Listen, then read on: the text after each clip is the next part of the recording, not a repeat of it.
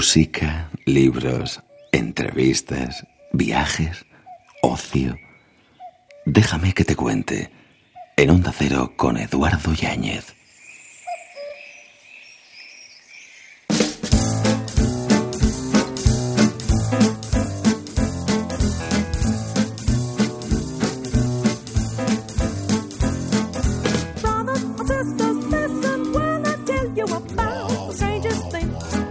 Trucos para el durante. El secreto de la salud para la mente y el cuerpo reside en no lamentarse por el pasado, no preocuparse por el futuro y no anticipar los problemas, sino vivir en el momento presente seria y sabiamente. Buda. Run away from tiredness and boredom. Run away from gloomy days. Superamos la barrera de las cuatro, tres en Canarias.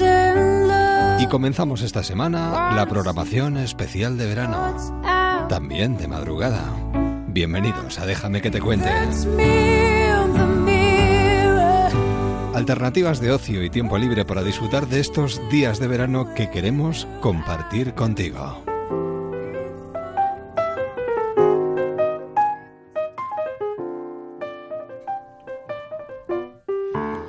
Nunca faltan motivos para la perplejidad.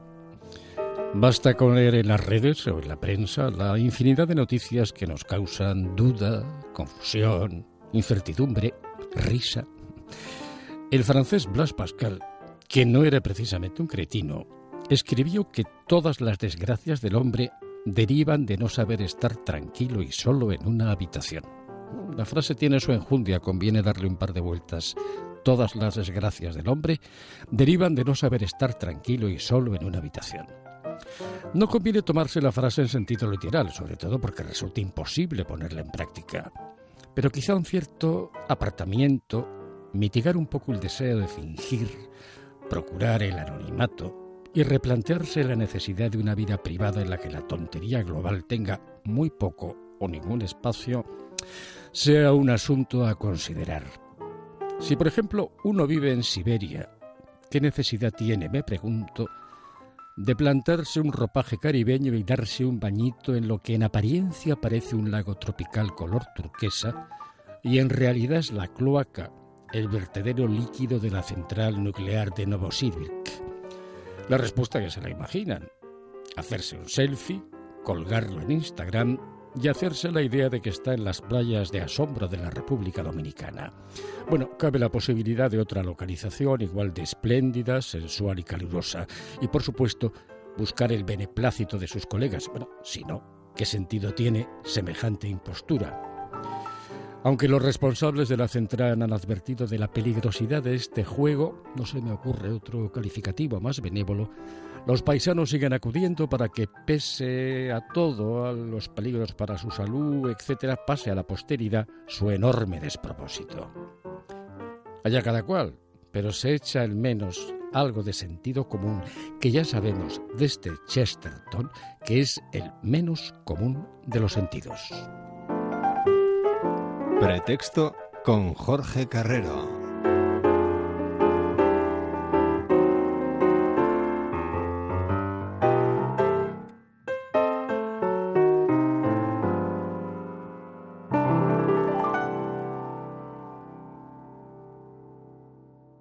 Déjame que te cuente.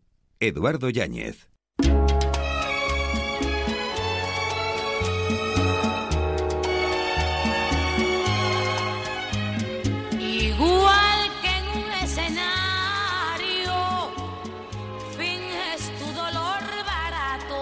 Qué bien lo hace Los clones. Lo haces, lo haces fenomenal. Anda, Pues no me escuchaste tú en los directos todavía. Bueno, ya- yo Con te, los ciclones. te he escuchado y te he visto hacer cosas impre... Es que tú eres... No las eh, cuentes todas tampoco. No, si hombre, todo... Contamos lo que se pueda contar. Efectivamente. Para mí, Tete Delgado es un tornado. Y un- me, pare- me parece bien. Es que eres un tornado. Sí, cuando me pongo sí. Es la que mejor canta en Playboy. No, no, no, y con mi banda, a ver, que qué. Hombre. Y José Mayuste lo ratifica. ¿A qué es un tornado, Josema? Es un torbellino. Torbellino de luz y color. De emociones, y de emociones que me suben y me bajan de una velocidad bárbara. Bueno, durante los próximos minutos vamos a hablar de teatro, pero vamos a hablar de todo lo que queráis. ¿eh? Si queréis que hablemos de otras cosas, hablamos de otras cosas. Ponía puro teatro porque es que hace poco yo veía a Josema en televisión, en El Jefe Infiltrado, y precisamente comenzaba todo con esa canción, puro teatro, investigando cómo funciona el teatro por detrás, lo que hay al otro lado, lo que no vemos cuando acudimos a ver una obra de teatro, de la que hablaremos inmediatamente. ¿Sorprendido de lo que te encontraste? es que me... Eh, Tengo que aclarar que- y aclaro que Aclara. tiene mucha ficción. Es un formato con mucha Ah, ficción, vale, vale. guionizado, etcétera, etcétera. Me pregunta, ¿la gente te conocerá? Vamos a ver. Eh, el formato lo conoce todo el mundo. Ya el americano ya es muy antiguo. Sí, todo el mundo sí. lo conoce y todo el mundo sabe. Me refiero a los empleados, entre comillas, saben que si reconocen a la persona, al jefe, no tienen premio. Ah. Entonces yo intuyo que obviamente te conocen, pero no dicen nada para que luego les des el premio, ¿no? O sea que no es un formato, digamos, es un poco entre ficción y reality, ¿no? Y hecha esta salvedad, eh, ¿te sorprendió lo que te encontraste? Eh, mm, bueno, no se me sorprendiera, es que yo creo que es algo muy normal, ¿no? O sea, mm, hasta yo mismo a veces utilizo la bayeta del, del fregadero, se me cae un huevo, ¡ay, me ha caído un huevo al suelo! Bueno, cojo esa bayeta, cojo el huevo, lavo la bayeta, pero en el fondo me hago el loco. Habiendo un papel de cocina, por favor. Que es un gran la gente invento, papel de cocina. que es un papel de gran cocina es- invento. claro, es un invento maravilloso. Sí, eh, Pero hay mucho de también- ficción. Tú también lo viste, Tete. Sí, yo también, sí. No te muerdas la lengua. Sí, Si sí, quieres decir sí. algo, dilo. No, no, no, no, no, no. Hombre, como ha dicho Josema, es un programa que tiene parte de ficción. Sí.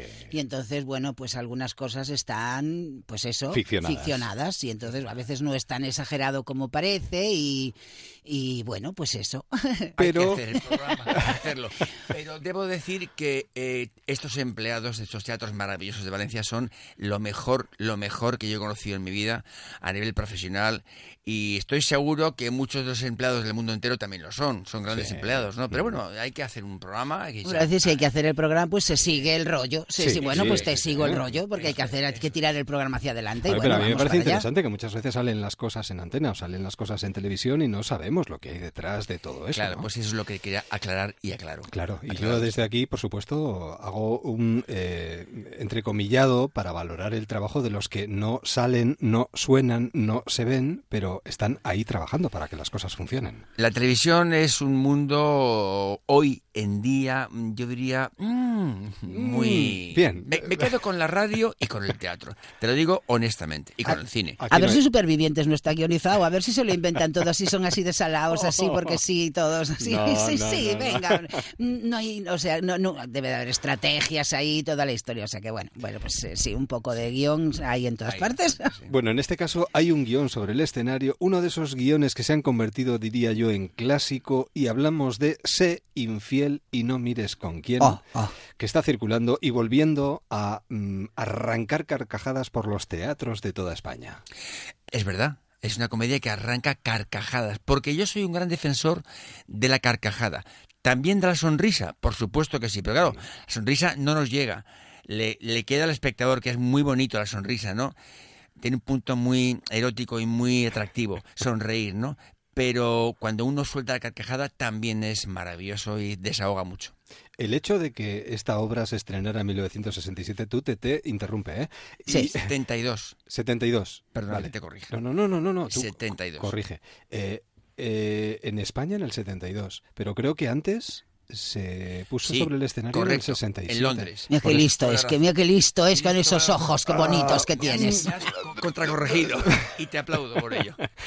En ¿Qué tiene Londres. este texto para que después de tanto tiempo siga subiéndose al escenario y siga cautivando a todo el mundo? Preguntémosle a Ray Cune y a John Chapman, que son los autores. sí. Pues no lo sé. Pepe Sacristán, el gran Pepe Sacristán, Sí. dijo hace muy pocos meses en una entrevista en televisión que él hizo esta función. Sí. Él estrenó esta función con Pedro Sinaga.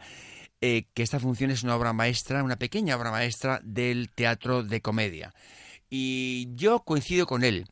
Quiero decir, eh, cuando hablamos de obra maestra parece que o Goya o nada, o Rubens o nada. No, hay cosas también que no son Goya y Rubens, que son también pequeñas obras maestras. Oye, hacer reír es muy difícil, ¿eh? Y hacer reír durante tantos años y siempre que se ha hecho esta comedia ha hecho arrancado muchísimas carcajadas, pues algo tiene. Pues que está bien hecha. ¿Lo que, que tienen los clásicos? Pues que son clásicos. Y son clásicos por algo, porque tocan cosas que nos tocan a todos y porque tienen unos, unos un- un- unas cosas, dice, se dicen unas cosas, un tipo de situación. Sí, es que esta es una comedia de situación, mucho. Son- De enredo. La gente, sí, hombre, evidentemente de enredo, pero quiero decir que muchas cosas tienen, tienen, tienen gracia por la situación en la que se dicen y las, las cosas que pasan. Entonces, eh, hay situaciones que te tienes que reír con ellas hoy, mañana, antes de ayer y hace 200 años. Y, entonces, y, te- y dentro de 30 te ríes porque la situación es igual de graciosa. Entonces, funcionan. ¿Y el elenco? Ahora el elenco O es- el elenco. es Me, mejor, refiero a que quizás haya eh, triunfado y haya sido lo que ha sido por los repartos Sí. que ha tenido y tiene. Hombre, Sin eso por duda, supuesto. es muy importante, muy importante. ¿eh? Tuvo un elenco el- en el estreno en Madrid en el año 72. Pepe Sacristán, Pedro Sinaga, Julia Cabalba, Ana María Vidal. Fíjate. eh, Nada, nada, unos pringados todos. Impresionante, ¿no? Y el elenco yo creo que es muy importante en esta y en todas las comedias. Pero en comedia, en comedia, el elenco es fundamental. ¿Un reparto, un buen reparto puede hacer bueno un mal guion? Sí, sí. Categórico. Yo sí. creo que sí, yo creo que un Intenté gran reparto puede hacer bueno un gran guion. No, no un gran guion, puede llevar la comedia a, a- a cierto éxito. Sí, sí, sí, no digo O- hacerle un buen guion, si el guion es malo, Claro. pero un buen reparto puede hacer que la comedia funcione. Yo creo que sí. O que el guion Yo sea no parezca siempre. mejor, parezca Que, mejor. que parezca mejor, sí, Sí. pero que hacerla buena, eh, no siempre. Buena Yo creo que no siempre, no siempre. Hay, hay, hay, hay maneras que hay un texto que no hay por dónde cogerlo. Y si no hay por dónde cogerlo, por muy bien que lo digas, no hay por dónde cogerlo. Y ya está. Un buen guion con un malísimo elenco se se lo carga. ¿eh? Claro, Claro, claro, se no, lo no, carga. Eso, por por supuesto, también, supuesto. sí. Eh, en este caso, adaptas el texto, diriges, eh, produces, Co- interpretas, coproduces, eh, eh, motivas, pagas. Bueno, no pago ¿qué- tampoco. qué- no, no, No pagas. pago. ¿Qué, qué es lo que Ah, no? otro socio mío. Bueno, ¿Qué es lo que no haces? Versioneas. Bueno, si lo dirijo y coproduzco es verdad, sí. Claro, Y actúo. sí. Bueno, a- parece- Diriges. Y, y le parece, y le parece poco. No, diseño la ropa, no diseño las luces tampoco. He hablado con la ya gente- llegará, ya llegará. No, hombre, he hablado con la gente que lo hace y les he dicho Ah. más o menos, pero. pero he hecho todo esto porque. No me apetecía que nadie me dijera, chato, haz esto. No me apetecía eso, escuchar eso más, nunca más. ¿Sabes? Quería decir yo, no, cariño, hazlo Haz- así. hazlo Quería tú. hacerlo así. Mm, Equivocándome o no, no lo sé, pero de momento mucho no me he debido equivocar porque la cosa va bien. Vamos Sí. a ver, con el tiempo. Y Además le has quitado esa connotación, quizás ese tinte machista Sí, que sí, podía tener. Odio. que lo odio. Yo soy defensora a ultranza del feminismo bien entendido, no Sí. llevado al extremo. Sí, Todos somos personas ante todo y luego somos hombres y mujeres, pero para mí somos personas y seres humanos. Y no me gusta ni el feminismo extremo ni el machismo nada, en absoluto tampoco. Creo que hay que desterrar esas cosas. Somos personas, somos seres humanos y nos tenemos que entender y que divertir juntos y que pasarlo bien y sufrir y de todo, ¿no? Entonces, el, tufillo que tenía de los años 70, que lo tenía, evidentemente, la mujer objeto, la mujer florero, esto me, me- no me gusta nada. Y creo que, el, de hecho, el personaje de TT tiene una, eh, ella tiene una, ¿cómo es? Una clínica de estética. Sí. Todo el mundo trabaja hoy en día, pues en la obra de teatro igual, claro. trabaja y tiene su espacio. Pero al hilo de esto, no hay que tener especial cuidado eh, para no herir sensibilidades. Lo digo porque eh, si uno se descuida un poco y no tiene un abogado cerca, dependiendo de lo que escriba, de lo que diga, se puede meter en un lío. Hombre, hoy en día sí, Está fíjate, cosa, ¿no? fíjate el Toledo, eh, el Willy Toledo, por ejemplo, pues bueno, puede ofender sensibilidades, pero no, para mí, que, que- que las cosas que decía Willy, que sean un, un delito, eh, me parecen absurdas, pero sí que hay que tener muchísimo cuidado. O a lo mejor, por ejemplo, un colaborador de, ¿cómo se llama? Ay, por favor, de, que, ay, que, Dani Mateo, que para Sí. mí es un grande, Sí. de repente hace unas bromas que son unos, unas bromas y de repente se, o un colaborador de Dani Mateo hace un desafortunado chiste que para mí es simplemente un chiste que no tiene ninguna gracia y de repente ay, se, se le despide, Dani Mateo también tiene culpa, de bueno, simplemente es un chiste desafortunado, pero que lo despidan. Sí, bueno, ha vuelto, ¿eh? ha vuelto al programa. Bueno, me parece que estamos, sí, que hay que tener un poquito de cuidado y por un lado, Pero- pero por un la lado está es bien, fina, ¿eh? es Por un lado está bien que haya que tener un poquito de cuidado porque hay que educar desde la base para que no, no crear a gente, no crear machistas desde pequeños, que es donde, donde se eh, educa a la gente, hay que educarla desde pequeñitos, evidentemente, crear, educar en la igualdad. Estoy de acuerdo con Tete, que decir que hoy, hoy lo políticamente correcto tienes que tener un cuidado cuando digas esto, lo otro. Además, tú que has hecho sketches durante muchísimos mira, años. Mira, aquí yo, mi personaje en esta función hace de gay. Sí. No es gay, pero él se hace pasar por un gay. Entonces, eh, si yo fuera gay, a mí la palabra gay me parece ridícula, me parece cursi. ¿No? Yo soy homosexual o maricón. Es que no pasa nada, es que tengo amigos gays, dos o tres, muy amigos míos, y ellos me dicen, es que gay es cursi, soy maricón. ¿Qué pasa? O soy homosexual. No pasa nada. O sea, es que yo hace ya mucho tiempo, yo en, mi, mm, en mis carnes y en mi mentalidad, hace mucho tiempo que como somos, mm, sobre todo personas, eh, con a condición sexual X, la que cada uno sienta, no la que elija, que eso es un error también para mí. No se elige, se siente. Eh, ¿Sabes? Esto no es bien la pastelería. ¿Quieres ese croissant? No, no, yo no elijo. Yo, yo me siento heterosexual o no, o lo que sea. Sí. Pues eh, no pasa nada. O sea, no hay que hilar tan fino. Cuidado, no digas esto. Yo digo lo que me apetece y me critican. Que me critiquen o no. Me da igual. Yo me siento libre y me gusta sentir- sentirme libre. Yo creo que el día que, que todo el mundo pueda vivir en igualdad no hará falta ni celebrar, de Claro. celebrar nada, pero hasta entonces yo creo que hace falta seguir reivindicando cosas en cuanto a LGTBI, en cuanto a feminismo y en sí, cuanto a un montón de cosas. Cuando todo el mundo vive en igualdad, ahí ya empezamos a, no, a, a que no importen los términos, pero bueno. Es ponerse a Pero ahí de momento hay que, para mí de momento sí que hay que, hay que, hay que, hay que luchar un poquito todavía, sí. Pues seguimos en la pelea. Te falta escribir solo. A mí me das un, un colchoncito literario que esté bien escrito, una estructura y yo te lo arreglo. Y a lo mejor hasta, a lo mejor hasta lo mejoro, pero, Sí. o lo empeoro. Pero no, no soy capaz de plantar un árbol, de escribir un libro, ni de tener, ni, de- ni escribir una, una comedia desde, desde cero. No. No sé por qué, no me, no me lo pide el cuerpo. Cuatro décadas ya. Pero sí soy capaz de hacer eso. O sketch, que he escrito muchos cortitos, Sí. pero un tocho de hora y media desde cero me cuesta, lo reconozco. Ostras, es que escribir un clásico, amigo. Hombre, Escribir- claro, escribir un clásico. No, bueno, bueno, no que sé, que sé. No, ahí no puedo decir nada, yo no, yo, yo canto, ¿vale? Yo canto, yo lo que sé hacer es cantar e interpretar. En Estados Unidos, en las compañías de, de- de productoras, hay guionistas, hay, hay de, de fondo, de estructura, dialoguistas, Sí. Eso era mar- cuando lo sabía de verdad, cuando el cine clásico era maravilloso, cuando había di- dialoguistas, esas cosas, esos Humphrey Bogart, ese tener o no tener, ese, ese- esas, esas películas con esos diálogos con Loren Bacall. Ah, por favor, por aquello- favor, por bueno, favor. Y en los dibujos animados también, ¿eh? Sí. Disney, por ejemplo, que yo conozco un poco la, la factoría, un poquito, eh, porque hay gente española trabajando allí en Los Sí. Ángeles, eh, hay quien hace el, el contorno del dibujo, quien lo colorea, quien luego le da la expresión en los ojos. Hay dibujantes para... Para que cada uno eh, le dé el Sí, toque perfecto a lo que tiene que hacer. Estamos tan a gusto que eh, nos podemos ir de tiempo y no quisiera. Es que quiero hablar de la infidelidad también. Claro. Venga. Esta Eh, la infidelidad como fenómeno. Eh, esto se ha revolucionado con el tema de las redes sociales. Curiosamente aquí, sin embargo, hay un problema de cobertura.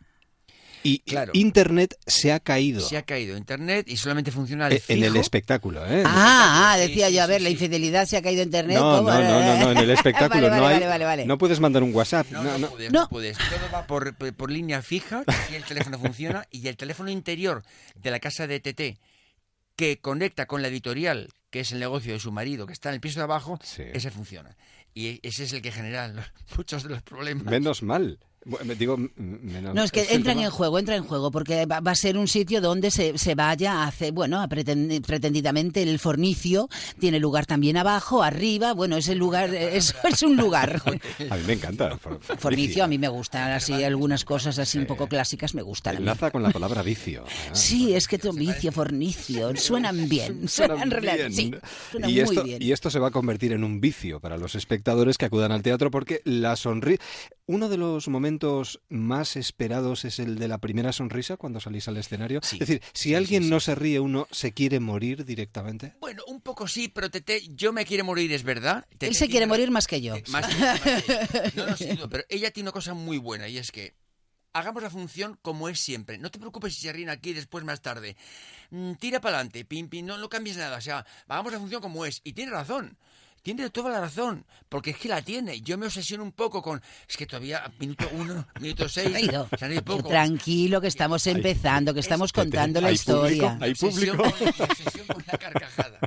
Estoy obsesionado con la carcajada. yo, tranquilo, que están entrando, están ahí, porque tú notas perfectamente cuando, porque yo abro, digamos, ¿no? Y entonces el, el- el primer, el primer lío es eh, cuando yo, cuando estoy yo en el escenario y entra, entra Esther, Esther del Prado, con Rocío, y plantea ya el primer problema. Entonces, bueno, ahí la gente está escuchando, está entendiendo a ver qué pasa, tal, escuchando, y bueno, puede haber alguna risa, pero tampoco, si empezamos Aurorita, hija, que estamos empezando, si empieza con una carcajada enorme, Dios mío, guárdate para el final, porque esto es un increciendo, claro. Entonces, bueno, no me preocupa tanto si empiezan, bueno, bueno, hay un- pero notas que están o que no están. Entonces, yo, si no están, es cuando me preocupo. Pero si están, ayer estaban, evidentemente, y estaban, Y hoy- y hoy sonreían estarán. y tal, y dije yo, bueno, están. Entonces, yo no me preocupo porque hay muchos actores que eso, se preocupan y empiezan a apretar, ¿sabes? Hacen este gag, lo hacen el doble. Y entonces es de, eh, bueno, la mitad, ¿vale? Es Yo malo. yo nunca aprieto más si no se ríen. ¿eh? Estoy de acuerdo. y luego, como ella, como ella piensa, si estamos de acuerdo en eso, que hay que seguir la función como está. No hay que cambiar nada porque la gente no se ría. No, Ya se no, reirán. la función está bien en el punto en el que la tenemos, ¿no? Pues bien, vamos ahí. Cada, cada zona tiene su idiosincrasia, también su forma de ser. Aquí la gente es muy exigente, es pelín igual más fría que Sí, en Valencia un poquito- o un poquito en más. Cádiz. Sí, sí, Pero no pasa verdad. nada, les gusta muchísimo el teatro. Yo creo que es eso, exigente, ¿no? no, o De sea, todas como- formas, a ti esas dificultades te ponen. A mí sí. Sí, a ti A mí las, sí, cosas, dices las tú. cosas fáciles no te gustan, Tete. Mm, No, porque No. me aburro. Sí, Entonces, se a ver, a ver, a ver de qué vais. Bueno, pues a ver si os cojo el punto. Venga, a ver, a ver, ¿en qué punto vamos? Os voy a acabar pillando, ya no, pero es un punto, no, pero ya no es, ya no es contra ellos, No, es no, no, no, a ver cómo, a ver, a ver por dónde navegáis, vamos a, a ver sí, qué ola me hacéis, sí, pues yo sí. voy a surfear la ola que me hagáis vosotros, ¿sabes? Es Me encanta. exactamente eso. Me encanta esa ¿Qué mentalidad, ola me vais a hacer? Pues voy a surfear, como Surfear la ola vosotros. Sí. Aquí, por ejemplo, o sea, en Valencia, por ejemplo, hacían unas olas, unas olas que ¡wow! tabla grande, ¡wow! surfear ahí arriba porque son muy efervescentes. Aquí, que la hacéis más, más pequeñita, más difícil me lo vais a poner, ¿sabes? Sí. Pero puedo matizar más, por ejemplo. Y entonces, ah, sí, pues voy a surfear esta más bajita, que es más difícil, que tiene menos fuerza. Y te voy a hacer pero un va trompo, a quedar, uy, uy, qué, uy, qué carrera me voy a pegar, qué más bonita, ¿A ¿sabes? dónde, a dónde vais después de San Sebastián? Ah, qué bonita ciudad también. Al- Alicante. Alicante Sí, y luego descansáis un poquito. Un poquito en agosto y luego ya seguimos pues por Calahorra. Septiembre por es de pa, pa, pa, pa, pa, pa, pa, pa, pa. Toda Castilla, ferias, las ferias, eh, mu- mucho. En, en- en septiembre tenemos muchísimas actuaciones y en octubre igual. Muchas, muchas. Y luego el ya- 30 de octubre, eso pues perdona. No, no. querido Entrada jefe, grande. Entramos en Madrid, en el Amaya, y luego hasta que, bueno, hasta que nos echen del teatro. Teatro Bueno, estupendo, ¿eh? no, estupendo teatro sí. para teatro, un teatro que está en mi barrio, donde yo me crecí, me nací en mi barrio de Sales Chamberí. co- con, batín de casa, con las Estupendo. zapatillas de... Sí, se basará. Vas con la bolsa de basura, echas la bolsa de basura al teatro. Yo viví de pequeño, yo no vivo ahí. Ah. Pero Chamberí fue mi infancia. que no eh, os sean infieles. No. Que se acerquen al teatro. Hombre, claro. Porque Ay, van a pasar un rato muy agradable. Es un bonito regalo para cualquier día de verano. Yo he pensado en mi cariño de repente, por Dios, mi cariño, que esté... Que, ¡Cariño, estate quieto en casa! Está divinamente en esa butaca comodísima, en ese teatro Aire preciosísimo, absolutamente aire acondicionado, perfecto, bares cerquita, el río al lado, es maravilloso. Eh, os hemos hecho sudar un poquito. ¿eh? A mí Hace sí, pero es que aquí. yo soy sudanesa. Ah, bueno, pues. Sudanesa nada. del Sudán. Bueno, que toca. Que disfrutéis muchísimo. Gracias por hacernos la vida un poquito más agradable. Y el verano... estar aquí este ratito contigo. un Gracias, y- guapo. y el verano con la sonrisa dibujada. Es un placer. Cuidaros y feliz verano también para los dos. Gracias, Hasta pronto. gracias. Adiós. Em, ¿Cómo era aquella letra? La, la, la, la, na, na, na, na, ni- na, no, na, no, no, no, eso empieza en fa. Espera. Na, ni, no, na, Déjame, no, na, déjame que, que yo te, te, que yo te diga. No, no, no, no. no. No, si era- va por ahí. Déjame empieza. Déjame que, que yo te... No, no. Déjame, plantea, déjame te lo- seguro. Déjame Deja que, que te lo plantee. Déjame que te lo, que te lo explique. Déjame, Déjame- déjame que te lo cuente. Déjame que te lo Déjame que te lo cuente. Era esa. Era esa, Era esa. qué bonito, ¿eh? Es una canción preciosa. Déjame que te cuente. Teatro. Paso a paso nos movemos sobre el escenario. Festivales, muchos durante este verano. Algunos eh, tenemos que señalarlos en la agenda porque nos ofrecen tantas alternativas y tan buenas que no podemos al menos intentar acudir a ver algunas de las propuestas que nos ofrece, por ejemplo, pues uno de los clásicos del verano, Sagunt a escena. Tenemos a Juan Vicente Martínez Luciano con nosotros esta noche. Eh, Juan Vicente, buenas noches. Hola, buenas noches Eduardo, ¿qué tal? Pues encantado de poder saludarte un verano más. Esto se está convirtiendo en una bonita tradición. Efectivamente. Para dar buena cuenta de lo que arrastra consigo la edición de este año, que es una edición cargada de palabras y de sonidos. Así es, así es. Tú, bueno, como tú muy bien sabes, llevamos 36 ediciones y en esas 36 ediciones pues eh, siempre tenemos eh, muchos, muchos textos clásicos. Estamos en un teatro romano y un teatro romano parece que está pidiendo que sean textos clásicos, textos grecolatinos fundamentalmente, como sucede con otros festivales eh, a lo largo y ancho del Estado. Pero nosotros queríamos añadir un elemento más quizá, quizá un elemento un poco diferenciador y es que tenemos eh, espectáculos que son más musicales que de texto y tenemos yo creo que por primera vez, y esperemos que se convierta en costumbre, también espectáculos eh, de carácter más internacional. Creo que eso es lo que nos hace un poquito diferentes a, otros festivales. ¿Y qué sería lo más destacable de la edición de este año? Eh, evidentemente no se puede destacar nada por encima de nada, porque todo, todo tiene su interés, pero eh, no sé, ¿qué, qué, te parecería mm, importante reseñar? Pues mira, la semana pasada empezamos, estrenamos con una producción, como siempre hacemos, del Instituto Valenciano de Cultura, un clásico, Somni, que es Sueño, basado lógicamente en el sueño de una noche de verano de, William Shakespeare. Este era, eh, este el, era el espectáculo de arranque del festival. Pero a partir de esta semana ya vamos a tener, pues, eh, eh, tanto, como digo, tanto, tanto palabras como sonidos. Por ejemplo, eh, y es una de las cosas que, a mí me dio la idea de que el festival debiera ir por ahí este año. Se cumplen 20 años del fallecimiento de Joaquín Rodrigo, eh, que es un saguntino, un saguntino de pro y al que todos conocemos por su concierto de Aranjuez, sin duda. Pero es mucho más. La música de Joaquín Rodrigo la vamos a recrear sobre el escenario los días 2, 3, 4 de agosto. Eh, vamos a recrear su música y su biografía va a ser una, una, mezcla de palabras y sonidos. Vamos a tener un Quijote del Plata, que es el Ballet Nacional de Uruguay, eh, por eso hablaba de la internacionalización. Vamos a tener eh, ese Quijote del Plata con, el Ballet Nacional de Uruguay. Vamos a tener eh, un grupo de percusión japonés, Yamato, que hace verdaderas maravillas con, con, la percusión, con los, con los tambores. Vamos a tener Mastodonte, el espectáculo extraordinario de Asier Echandía y Enrico Bárbaro. Esto en lo que a los sonidos se refiere. Y en lo que a las palabras, bueno, no podía faltar eh, viejo amigo Cicerón mm. eh, de José María Pou, uno de nuestros, de nuestros actores preferidos. Este espectáculo ya se ha estrenado en Mérida. Eh, tenemos un buen contacto con Mérida y entonces nos, nos intercambiamos ideas, por así decirlo. José María estrenó en, estrenó en Mérida fue un éxito, como siempre, como cualquier cualquier eh, obra en la que esté José María y además dirigido por Mario Gas, ya te puedes imaginar, ¿no? Lo vamos a tener los días 8 y 9 de agosto y vamos a tener, hacía mucho tiempo que en el romano no teníamos Valle, Valle Inclán, vamos a tener divinas palabras el 24-25 de agosto eh, con, con, la dirección de, de José Carlos Plaza, eh, interpretado por María Danez, por eh, Chema León, por Ana Marzoa, un reparto extraordinario para reencontrarnos con Valle. Y déjame que apunte también que concluimos el festival el día 31 de agosto también con un, con un estreno absoluto que es la versión en ópera flamenca de Carmen de Bizet. Eh, lo hemos titulado Bailando con Carmen, se estrena en Sagunto y como te digo es una aproximación al clásico pero desde el punto de vista del, del flamenco. O sea que como verás, tenemos un, un, variado. Sí, pero variado y rico programa en este Teatro Romano de Sagunto que va a concentrar el interés de muchísima gente en una edición muy, muy interesante cargada de palabras y de sonidos. Y desde aquí, por supuesto, lanzamos una invitación a todos los oyentes que nos están sintonizando en estos momentos para que no pierdan la oportunidad de pasarse por Sagunto cualquiera de estos días. Juan Vicente. Efectivamente, y además les recuerdo también a, nuestros oyentes eh, que tenemos eh, un gran número de espectáculos que encasillamos bajo el título de Off Roma. Son espectáculos en siete espacios de la ciudad de Sagunto, espacios singulares, plazas, calles, salas.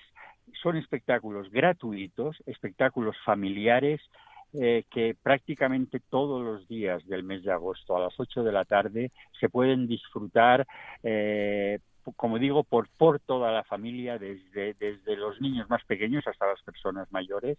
El Off Roma cada año tiene más importancia para nosotros porque de alguna manera es que la, sociedad saguntina eh, disfrute también de aquello que no es solo el festival en el Teatro Romano, sino que es un festival de calle, es fiesta, en resumidas cuentas.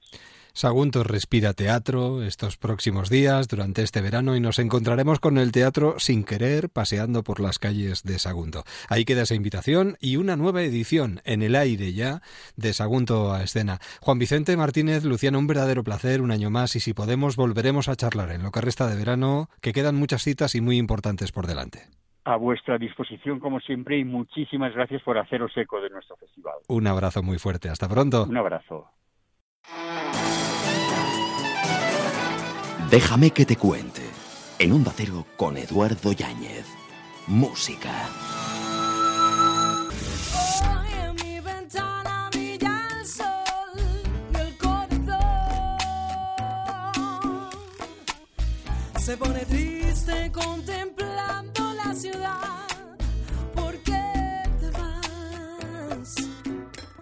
Menuda versión.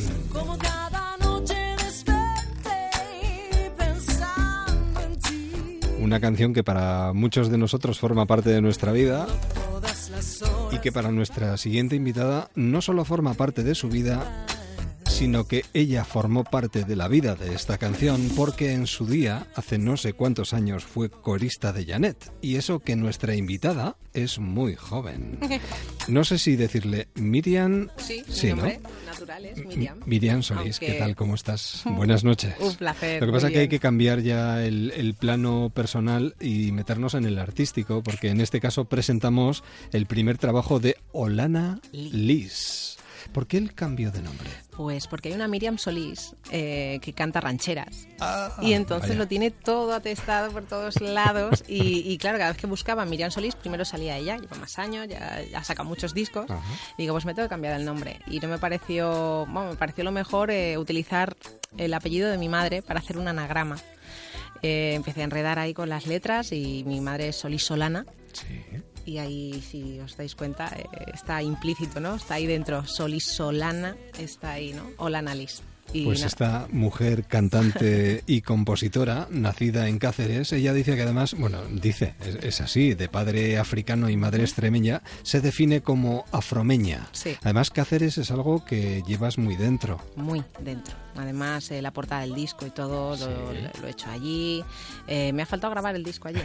El videoclip también lo grabé allí. Ru- y- Rubén ha hecho un trabajo fantástico con la portada. De ¿eh? verdad, Rubén brutal, Cebrián. Rubén Cebrián. Increíble ese, este hombre. Y además extremeño también, de Sí, Cáceres, sí, y, sí. y también dar voz y salida también a, pues eso, a todos los artistas que hay, creativos en, en Extremadura, que hay son muchos. Creo que desde pequeña ya, desde los eh, dos, tres años, bailabas lambada. Vaya, era el baile prohibido, pero era el que me gustaba. Qué mucho. raro.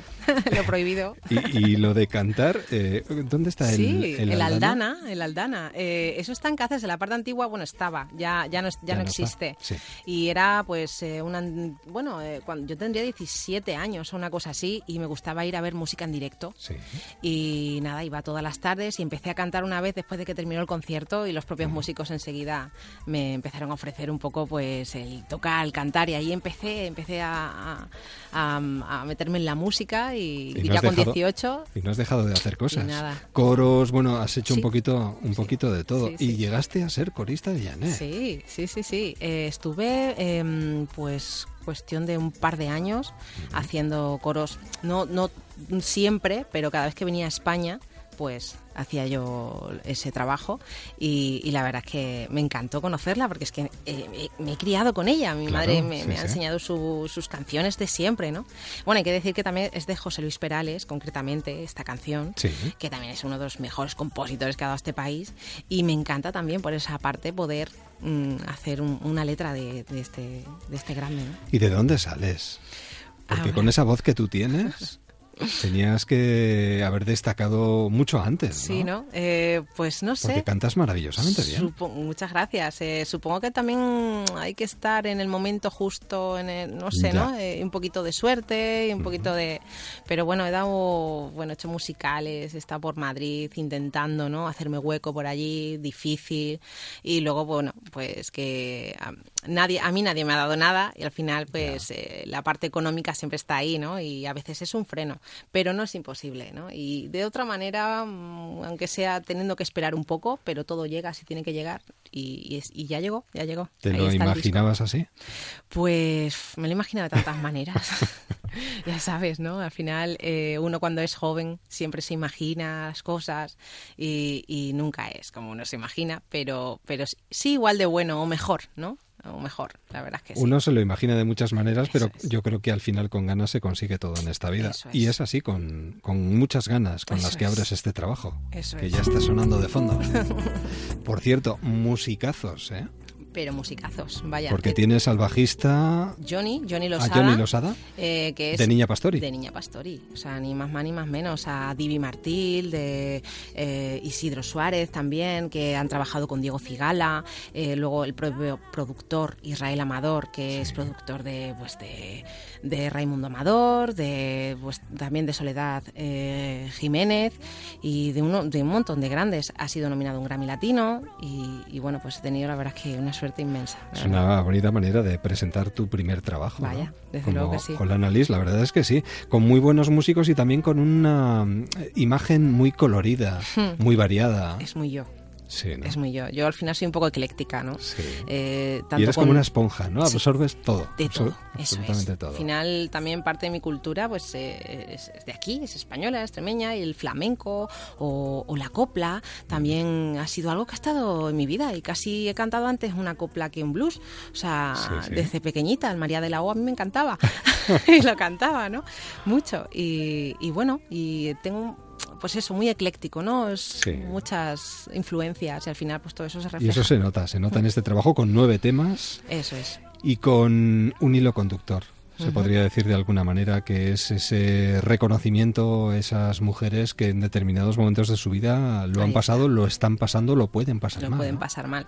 Mira, yo vengo de, de una madre, como se suele decir, madre coraje, ¿no? Sí. Eh, una madre soltera que se quedó sola con tres niños pequeños y, y nos sacó adelante. Entonces yo siempre he llevado eso como muy dentro, ¿no? Eh, esas mujeres grandes que, que, que no se doblan, que no se doblegan ante nada y siguen y siguen y, y consiguen, ¿no?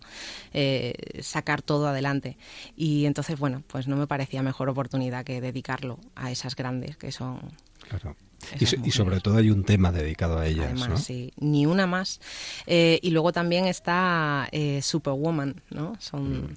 eh, dos temas un poco claves dentro de- del disco que dicen mucho. Uno mm, habla un poco de la problemática del maltrato de género y, y luego este otro es como alabando, ¿no? A esas mujeres y dando las gracias a las madres, ¿no? Por todo lo que nos aguantan, por todo Porque lo que son hacen. super mujeres. De verdad que son, de verdad que Sacando esas familias adelante. eh, Y luego eh, me obsesioné un poco con este tema porque parece que es como, ya no sé si es la propia prensa, ¿no? Que provoca que ahora hay como mucho eh, eh, anuncio del maltrato, de las manadas, de esto, lo otro, esa psicosis que quieras o no se genera de alguna manera también en las mujeres.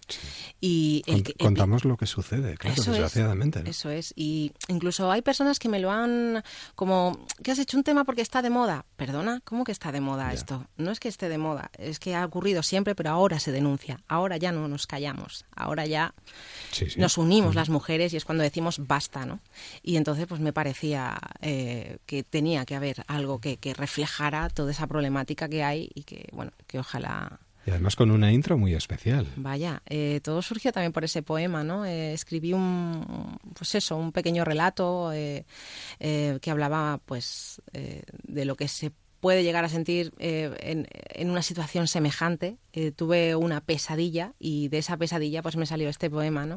Y a raíz de ese poema pues salió la canción y, y- y ahí está, ahí está. Pues vamos a cerrar con ella este tiempo de entrevista, pero antes sí me gustaría recordar que naciste en Cáceres, Eso es. tu vida la has hecho en Cáceres prácticamente, pero llevas eh, ¿cuántos años aquí en San Aquí Sebastián? llevo cuatro años. ¿Y te ha cambiado mucho la vida desde que has venido aquí? eh, sí. Y la mejor manera de presentar este Imagine es precisamente en la Semana Grande Donostiarra, Eso es, el día. 14 de agosto. Eso es. A las once y media estaremos ahí acompañada de, de ocho musicazos. Y, y bueno, eh, vamos a darlo todo. O sea, estamos ensayando, estamos a tope y, y la verdad es que con una ilusión increíble de, de la oportunidad en un sitio semejante, eh, un día semejante, ¿no? Tan importante. Vais a estar en el kiosco del Boulevard, Eso es. donde está rodando Woody Allen estos días. Es decir, en el centro Es de la más ciudad. centro no puede ser. Sí, sí, sí. Eso es. Para Así luego que comerse para un mí es heladito. un sueño. Deseándote, Olana, la mejor de las suertes, ¿verdad? Muchísimas gracias y por esta entrevista. Los que sí. micrófonos son tuyos, así que cuando quieras. Gracias.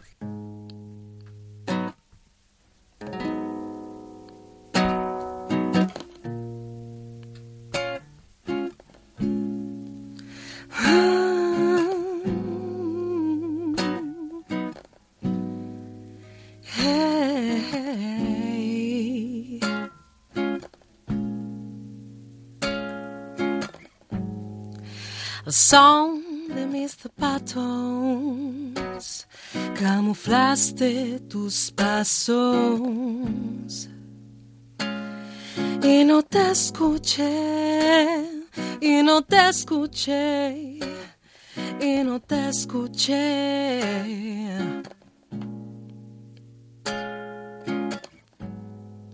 Stop. Oh, yo quería huir. Yo quería huir. Yo quería huir. Yo quería huir. Yeah, oh. La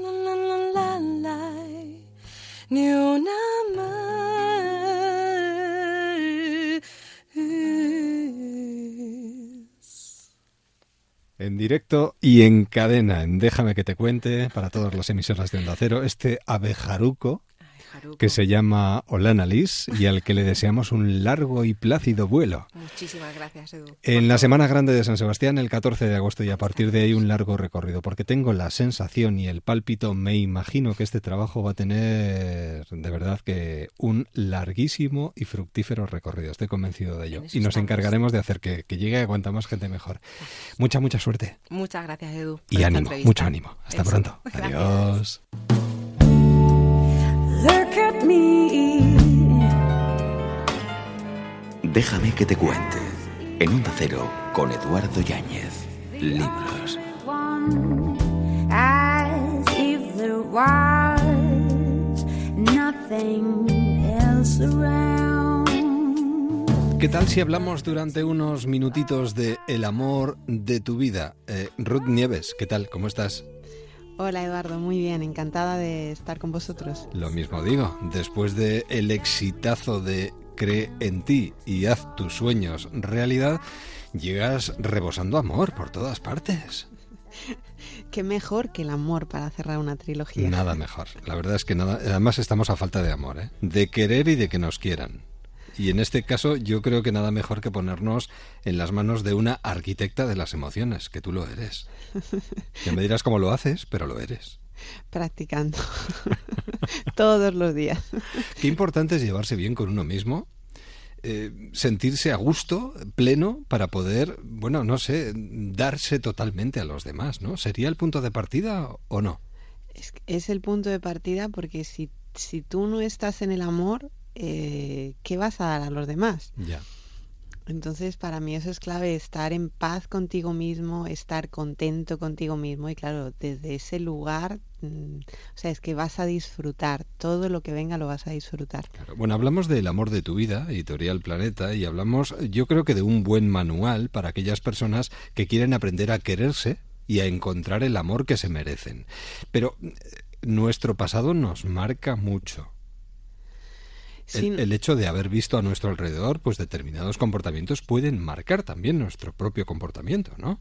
Sí, de hecho es eh, las, experien- el- las experiencias que vivimos durante nuestra infancia, cómo vimos relacionarse a nuestros padres entre, entre sí, cómo aprendimos a relacionarnos con ellos, eso es- o, con, o, o con las personas que nos educaron o nos criaron cuando éramos pequeños, eh, eso es lo que forma nuestros modelos de relaciones en la vida actual. También nos, mm, nos impactan mucho las experiencias que vivimos durante la adolescencia y, y todo eso empieza, con toda esa información, eh, empezamos a relacionarnos durante la vida adulta creyendo que ese es el error, que ese es el único mo que el amor es eso, que la pareja es eso, que el hombre es eso, que la mujer es eso, que vivimos de pequeños eh, en una etapa en la que no tenemos capacidad de razonar y nos lo tomábamos todo lo que veíamos de forma literal y por eso sacábamos conclusiones erróneas de lo que era la pareja o el hombre o la mujer o incluso de nosotros mismos, nos formamos una imagen a, a menudo desvalorizada de nosotros y entonces eh, en la vida adulta nos creemos que el amor es lo que es, o sea, que esto es lo que hay y no nos damos cuenta de que estamos basándonos en un modelo que vimos en la infancia y que hay muchos modelos de relaciones. Hay muchos tipos de hombres y hay muchos tipos de mujeres. Y tanto. Bueno, Ruth, solemos decir de pequeños, yo el día de mañana no me voy a parecer a mis padres. Sí, Yo no voy a ser como tú, además lo solemos decir, ¿no? A nuestro padre, a nuestra madre. Y en el fondo, al final, acabamos siendo iguales.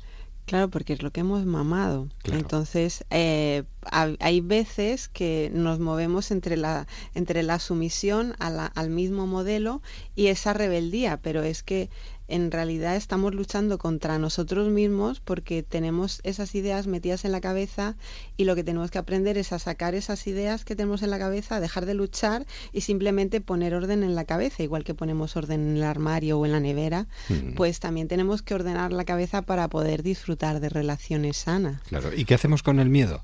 Que suele ser un mal compañero de viaje, vayamos a donde vayamos. Pues yo lo que recomiendo con, con, con el miedo, al igual que con todas las emociones que nos hacen sentir mal, es sentirlas.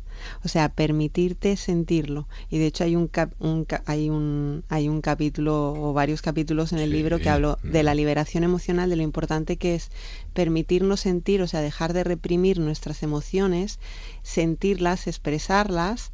Eh, para poder liberarlas, porque el, el miedo es como la niebla, no nos deja ver que el amor está al otro lado, no nos deja ver todo lo bonito que nos están, que la vida nos ofrece, que el hombre nos ofrece o que la mujer nos ofrece. Esto es un canto a la vida, en definitiva. De todas formas, hay una, re- eh, una relación que tú haces en este libro que yo creo que es muy interesante, porque a veces cuando nos relacionamos con los demás pensamos que tenemos que ser diferentes a como somos en nuestra relación con nosotros mismos. Y tú incides en eso. En el fondo, mm, debemos de ser nosotros mismos. Claro, es atreverte a ser tú mismo, igual que, o sea, Claro. con, con tu... Yo creo que con las personas que es más fácil ser nosotros mismos es con los amigos, con ese amigo de tan de total confianza con o con los que esa mejor amiga. nos llevamos, es claro, verdad, eso sí, es sí. que ya sabes que te, que te van a querer, hagas lo que hagas, y entonces con esos tienes la confianza de atreverte a ser tú. Realmente en las relaciones tenemos que hacer eso, es ser tú mismo, porque cuando empiezas a intentar hacer las cosas bien, a intentar gustar, ahí es cuando cuando te Te pierdes. Claro. Te pierdes Ahí el sí, sí, total. Es como cuando intentamos seguir adelante sin perdonarnos a nosotros mismos. Entramos en un bucle del que difícilmente podemos salir. El perdón es fundamental también, ¿eh? El perdón es fundamental porque el resentimiento, la culpa, estas emociones son una carga tan grande para el corazón que es que, eh, que no permiten que entre el amor. Necesitamos liberarlas, o sea, aprender a perdonarnos Abrir nuestros hueco. errores, sí, Li- para, liberar para- espacio. Sí, sí, porque es que para que el amor y la alegría entren en tu vida tienen, tienen, tiene que tener sitio. Exacto. Es como el ego. El ego tampoco te creas que conviene tenerlo muy exaltado. Hay que domesticarlo. Hay que, ¿no? Sí. Digo yo. Sí, hay que, hay que, yo digo que hay que abrazarlo, hay que integrarlo y quitarle, hay que quitarle el poder. Claro, está bien llevarse bien con uno mismo, pero tampoco estar besándose permanentemente. Es, bueno, es que es diferente. Todo en su justa medida. sí, claro. Pero bueno, amar, para mí amarse a uno mismo no tiene nada que ver con el ego. Para mí todo lo que tiene que ver con el ego son, son, son miedos. O sea, es la, como la par, yo llamo al ego la, la parte, o sea, como las ideas negativas que tenemos de nosotros mismos. Claro. Entonces, que es humano tenerlas, pero, pero no hay que darles mm, tanto poder. Claro que sí. Bueno, y una última cuestión, porque podríamos hablar largo y tendido. Hay muchas personas que en estos momentos pues están pensando que los demás tienen más facilidades que nosotros para encontrar el amor, para encontrar el camino más apropiado para su vida. Eh, ¿Algún consejo para terminar de los muchos que podemos encontrar en este libro que acaba de salir de Planeta, El amor de tu vida? Ruth.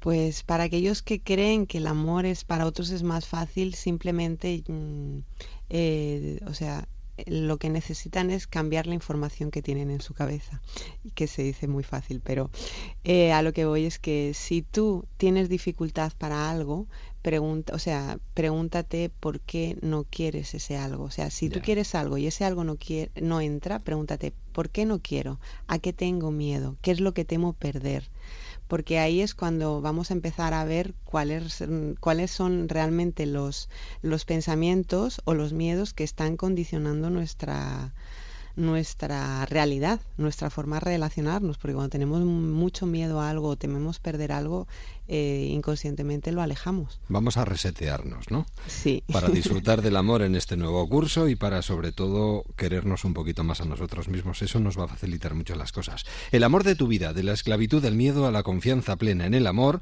cerrando la trilogía, vendrá mucho después de esto, estoy convencido de ello, de Ruth Nieves. Ruth, un verdadero placer y gracias por transmitirnos tanto amor que falta nos hace. Igualmente, Eduardo, muchísimas gracias. Hasta pronto. Adiós.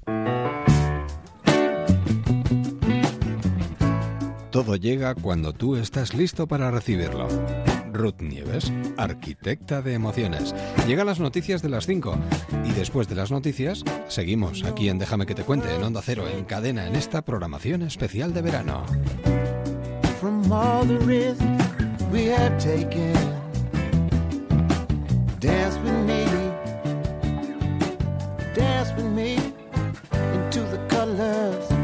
dust. When you have awoken from all the dreams broken, come and dance with me, dance with me into the colors of the dust. Dance with me into the colors of the dust. We're walking on, they crumble behind us. But we leave now. They will never, they will never find us. If this crazy world spins itself down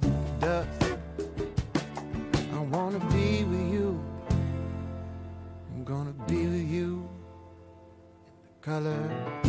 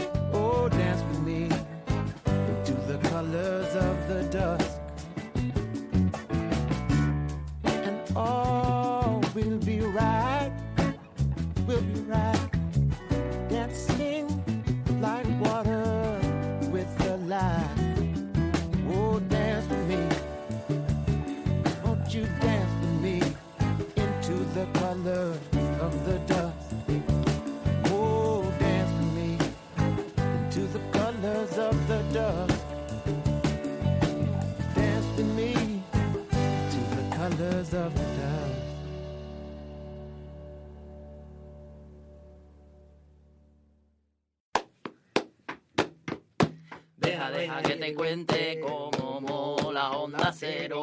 Deja, deja que te cuente cómo mola Onda Cero.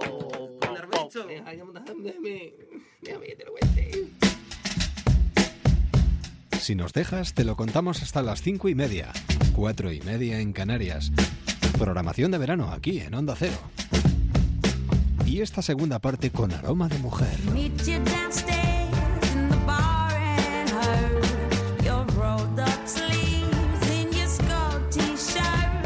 Vamos descubriendo poquito a poco a nuestros colaboradores de este verano.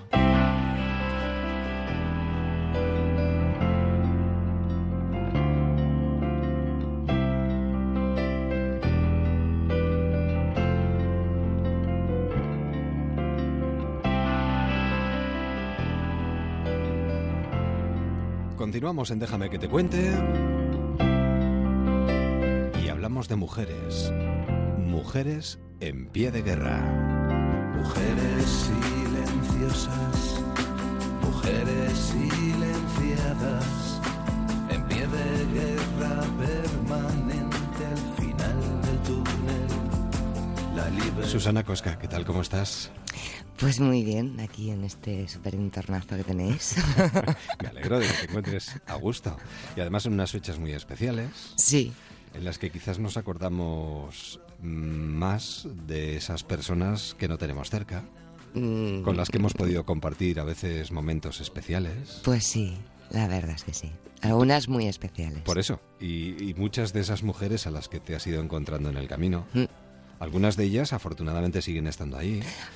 Otras sí, desgracias. Otras ya. Bueno, bueno, porque cumplieron con su vida. Eran mujeres ya muy mayores cuando yo las conocí. Y bueno, se han ido yendo poco a poco porque la vida te va llevando a otro sitio. Pero afortunadamente hay personas que recogen esos testimonios, esos testimonios orales además, y los convierten pues en papel escrito, ¿no? Sí. Y se puede compartir, y se puede acercar uno a una librería y encontrarse, por ejemplo, este último trabajo tuyo, Mujeres en pie de guerra, Memorias de nosotras, de Susana Cosca, tan necesario. Tan necesario, tan necesario y mm, yo creo que hace unos años se, se inició un, un, un- un encontrarlas y un contarlas, ¿no? A todas estas, hablo de mujeres y hablo de hombres, a todas estas personas que, pues que, que estuvieron ocultas bajo, bajo, no sé, bajo la ignominia del olvido, porque perdieras o ganaras, eh, lucharon, porque perdieran o ganaran, eh, dieron su juventud, porque nosotros estemos mejor. Ya, pero sí que es verdad que ellas fueron doblemente perdedoras en una Pues época las, de sí, las mujeres lamentablemente perdimos dos veces, ¿no? Perdimos la guerra y perdimos una serie de derechos, algunos que habíamos recién conseguido y otros que estaban por venir todavía, porque eh, suena muy bonito, pero, pero en realidad tampoco habían conseguido tanta cosa. Fue muy, fue muy breve. Y luego eh, sí es cierto que la historia con mayúsculas que se escribe, por ejemplo, en las universidades, pues no, mm, a veces no recoge como se debiera estas tradiciones orales, estas historias que se quedan ahí en el olvido y que si alguien no nos traslada, mm, igual a veces nos abocan a cometer los mismos errores. Bueno, y porque yo creo que a mí lo que me da rabia de la historia con mayúsculas, como decimos, es que no contempla a la gente que anda por la calle, como decía Bernardo Achaga.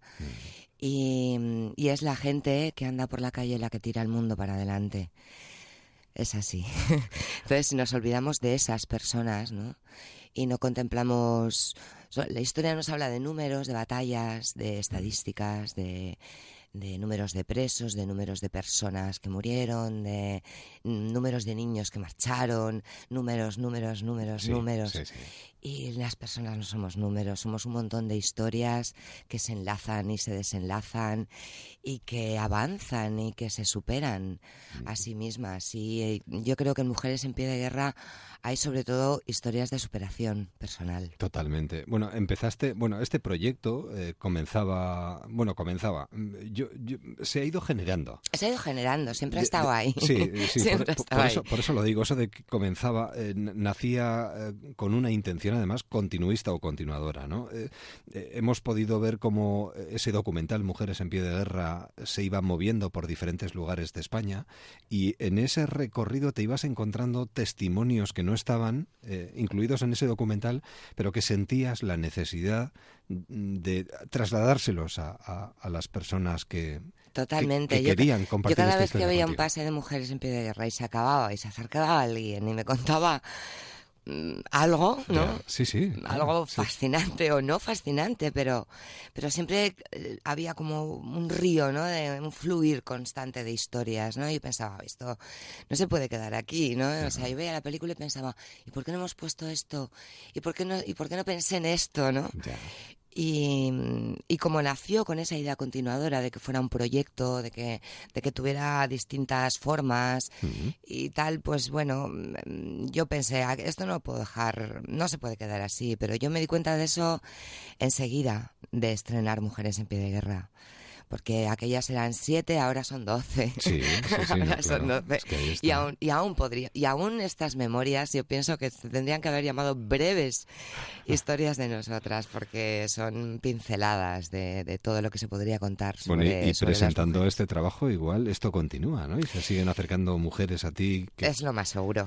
Sí, estoy convencido de es ello. lo más seguro. No se puede. No creo que eso. Hay un montón de cosas que se han quedado fuera por, por, por tiempo. Por tiempo, no por, Sí. no por ganas, por Mm. tiempo, porque había que cerrar, porque había que llegar a, a cumplir con las fechas y esas cosas, pero, pero hay un montón de material que dentro de poco va a llamar a la puerta para que lo saquen del armario, seguro, seguro. seguro. ¿Qué sensación tienes? ¿Con qué sensación? eh, Empecé. No, no, no. ¿Con qué sensación te encuentras Me ahora mismo? encuentro, Sí, pues un decir, poco con la sensación de que hay que continuar. Sí. sí, sí, sí, con esa sensación, con la sensación de que, mm, de que es una breve historia, de que, de hecho, mm, termina y no termina, ¿no? termina y no termina, abre la puerta, ¿no? Igual que abría la puerta al final Mujeres y que Vindicación abría la puerta al Sí, final. sí, sí. En ninguno de mis trabajos hay un punto final y eso es porque hay un continuum y mm, a mí todavía hay muchas historias por ahí que, que están muy cerca que yo quiero que yo quiero continuar mm, escarbando. Y. Queda mucho que escribir y queda mucho que contar y precisamente por eso te invitamos a pasar el verano con nosotros y abrimos las ventanas de Déjame que te cuente a las breves historias de nosotras de Susana Cosca.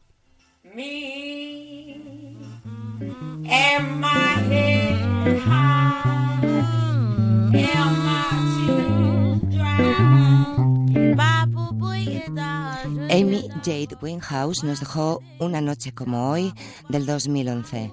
Tenemos mucha suerte porque sus canciones no nos van a abandonar nunca. Su voz única y su fraseo se han escrito con letras de oro en el firmamento musical. Amy creció cantando canciones de Frank Sinatra, por eso tituló a su primer álbum Frank.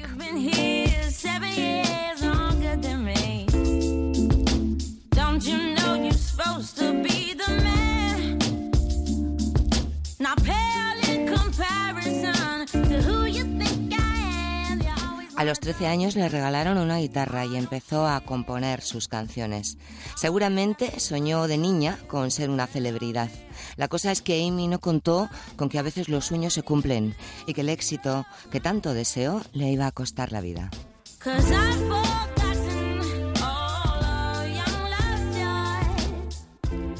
Empezó cantando en concursos y tugurios, lo de siempre, pero su voz estaba destinada a la gloria y a ser una diva del soul, comparada con su admirada Etha James.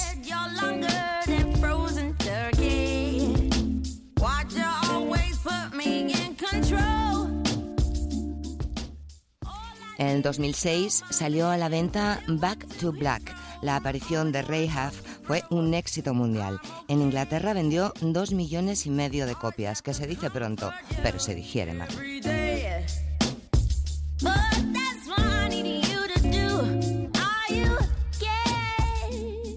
Back to Black tiene por ello una entrada en el récord Guinness por ser la artista británica con más Grammys en su haber de una sola tirada.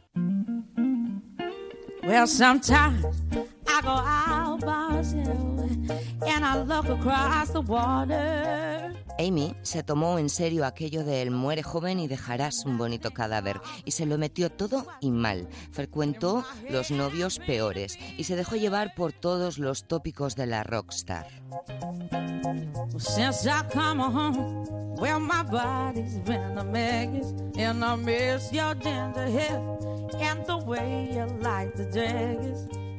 Maldita y divina se le impidió la entrada en los Estados Unidos por el uso y abuso de las drogas, pero ganó 5 Grammys y los recibió vía satélite. Nos dejó las canciones más emocionalmente desgarradoras de los últimos tiempos y algunas lamentables actuaciones, porque he sabido que Amy pagó con su vida la mala gestión de su asombroso talento.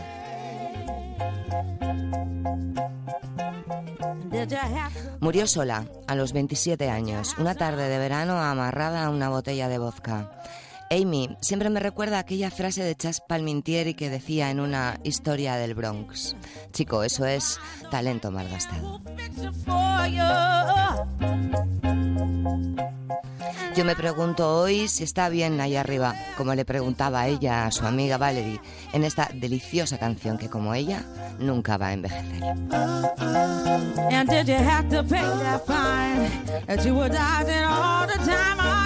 Still dizzy?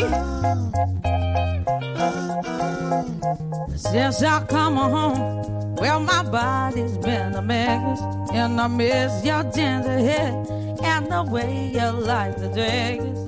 Breves historias de nosotras de Susana Cosca. Déjame que te cuente, quédate en onda cero.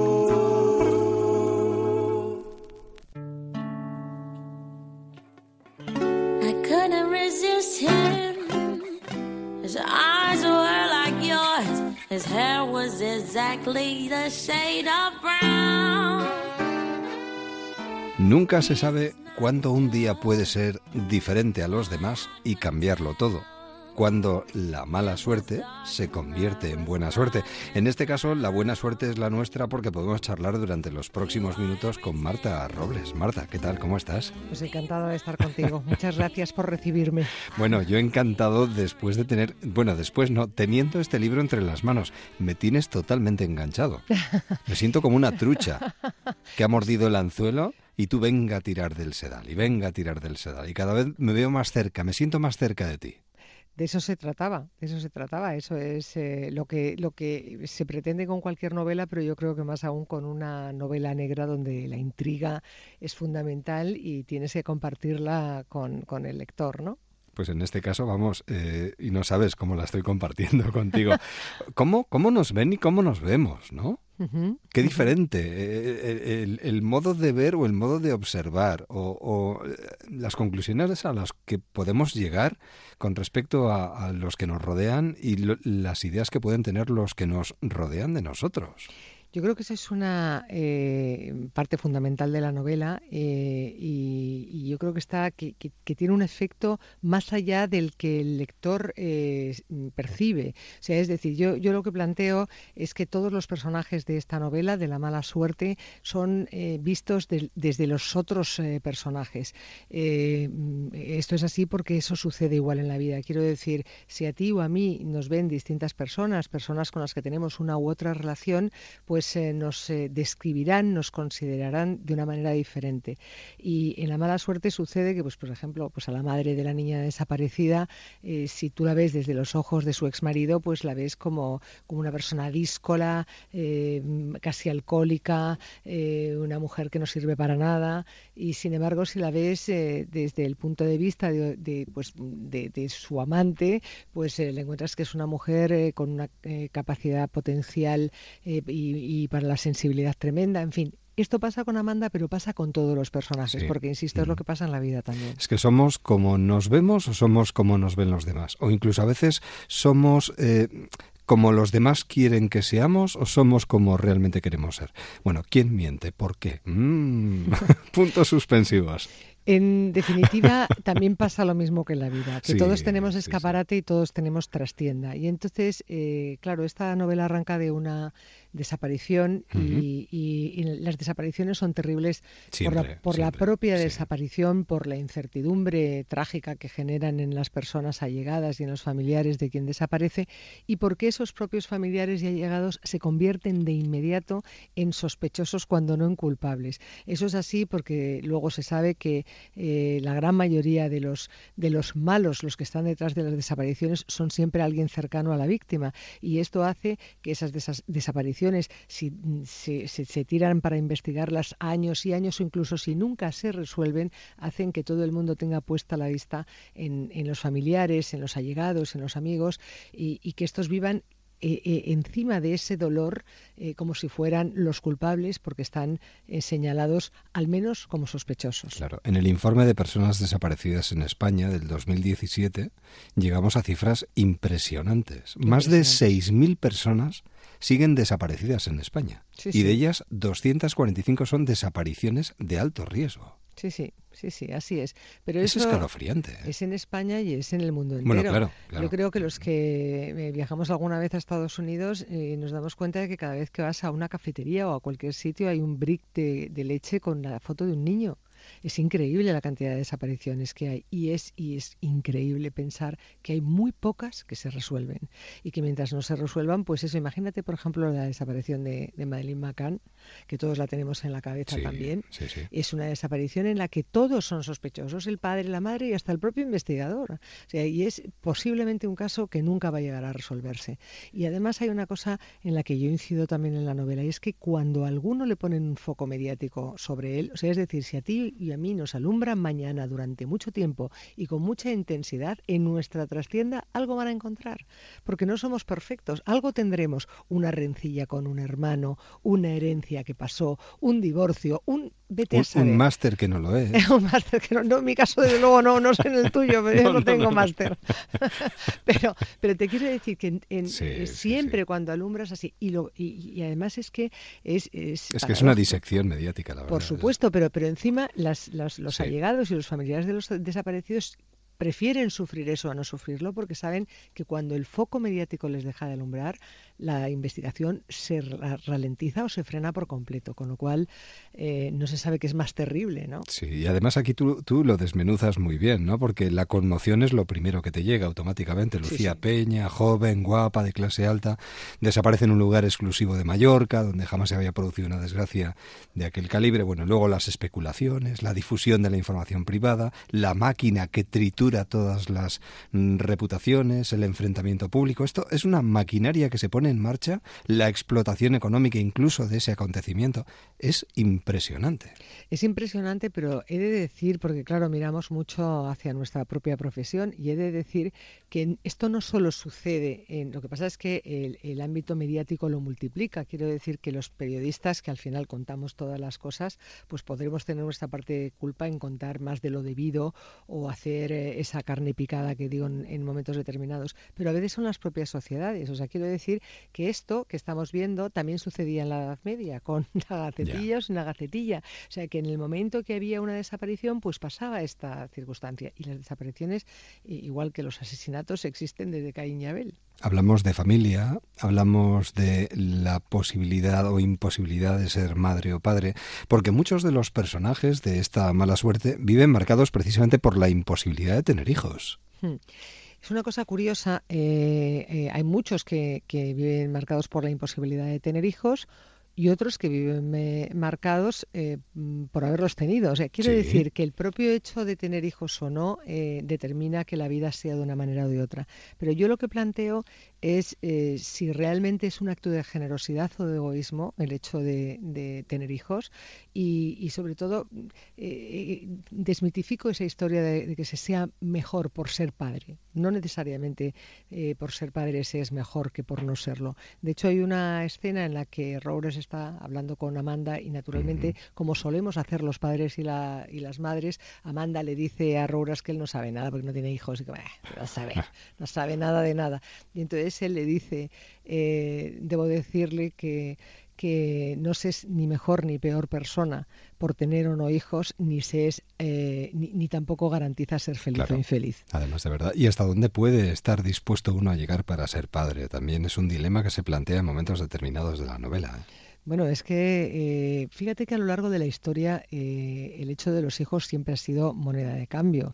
Y se han tenido hijos. eh, muchas veces se habla de la gestación subrogada y en, en la antigüedad no existía con la técnica actual, pero sí existía eh, de otra manera. Y la verdad es que siempre se han utilizado los hijos, eh, como te digo, para pues por- para eh, apuntalar determinados intereses, para que los mm, aumentar en reinos, para sumar reinos, eh, para mm, eh, apuntalar amores que parecía que se iban, para tantas- necesidad incluso de mano de obra en un momento necesidad de mano de obra, para no estar solo en la vejez, Sí. para mm, todas, para tantas y tantas cosas. O sea, que siempre hablamos de esa enorme generosidad, pero más ahora que en ningún momento cuando podemos determinar y decidir cuando queremos tener un hijo, el puro deseo, eh, más allá de- de- de- del instinto de supervivencia y de querer trascender, el puro deseo de tener hijos tiene mucho de algo egoísta y necesario para el padre, no para el hijo. Yo siempre digo además que el peor eh, de los hijos hace que el padre sea mejor, porque eh, le, confiere ser el dueño de algo imposible de poseer, que es una vida, de crear una vida. La mala suerte de Marta Robles en editoriales pasa. Todo esto está dentro de este libro, como está también el empoderamiento femenino, está muy Sí, mar- sí. bueno, marca mucho este, este trabajo. Como mujeres, las... ¿eh? Qué mujeres hay en este libro. Sí, sí, fuertes. Y las infinitas formas del maltrato que están también muy presentes y que hoy en día nos preocupan tanto a todos, Marta. Mira, eh, a mí me preocupa muchísimo el, maltrato en general y me preocupa particularmente ese maltrato pequeño, ese maltrato casi invisible que está dentro de la vida cotidiana de muchas personas y que ni siquiera se atreven a reconocer a veces. Eh, sabemos que dentro de, los, de muchos matrimonios hay violaciones, hay abusos, hay malos tratos que eh, hay veces que ninguno de, las, de los miembros de la pareja se, se decide a reconocer como tales. Y hay unos malos tratos que me preocupan más y sobre los que incido mucho en la novela, eh, maltratos y abusos en la adolescencia. La adolescencia es un periodo que, en el que somos más frágiles que nunca porque no sabemos dónde queremos ir, dónde mm, podemos ir, quién nos quiere, quién no, quién nos va a aceptar, quién no. Y entonces, como estamos aprendiendo, aprendiendo, necesitamos hacer casi cualquier cosa que nos pidan para que nos quieran y para que nos acepten, para, que sean, para ser populares. Y, y eso lleva muchas veces a los chicos, y más aún yo creo a las chicas, a hacer muchas cosas que no quieren. Pues en este caso lo único que puede hacer uno es hacer lo que quiere y sobre todo estar con quien quiere y no someterse, bueno, que se lo digan a Amanda Varela, ¿no? Sí, sí, desde que luego. normalizaba una situación que no era en absoluto normal hasta que de repente decidió cambiar esa situación y decir lo que pensaba en situaciones en las que no era ella realmente anteriormente. ¿no? Bueno, eh, la mala suerte, no quiero profundizar en todo esto, que la gente se acerque a las librerías Sí, porque sí, sí. en cuanto tengan este libro en las manos dirán, qué buena suerte tener lo último de Marta Robles y sobre todo estar eh, leyéndolo porque le lleva a uno, automáticamente nos olvidamos de todo lo que tenemos alrededor. Marta, un verdadero placer, de verdad, muchísimas gracias. Lo mismo digo, millones de gracias, de verdad. Nos escuchamos pronto, hasta la próxima. Eso espero. Adiós. Un beso grande. Déjame que te cuente. En Onda Cero.